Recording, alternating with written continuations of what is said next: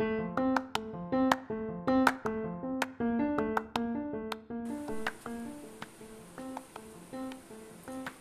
buenos días. Bienvenidos a Radio Planet. Hoy hablaremos sobre el balance energético.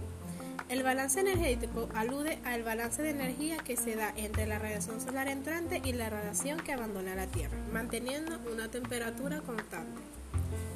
El balance energético se caracteriza por ondas largas y cortas, es decir, se define por su longitud de onda o frecuencia siendo inversamente proporcionales.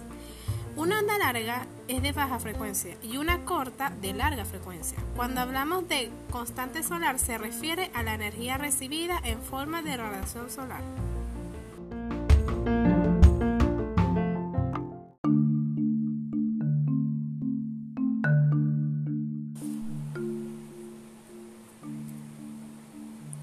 En la Tierra toda la energía que, utiliza el hombre tiene su origen en el, en el Sol.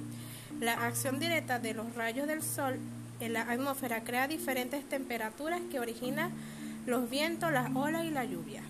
La energía que llega a nuestro planeta es en forma de radiación electromagnética que nos da luz y calor. De esta manera es posible la vida en nuestro planeta. La radiación solar permite que, los, que, las plantas crezcan y sirvan de alimento a los animales.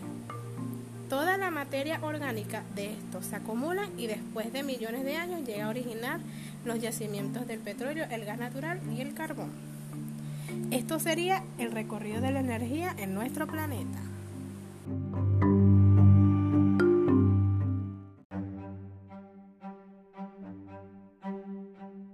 Con la última.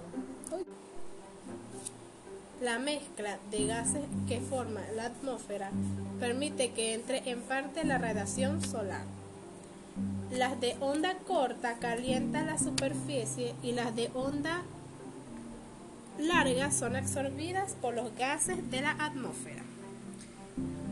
Son los gases de efecto invernadero.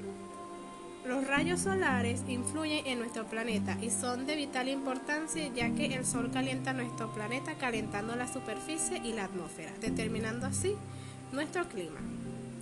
Espero que les haya gustado mi podcast y hayan aprendido y entendido el tema. Nos veremos en un próximo episodio de Radio Planet.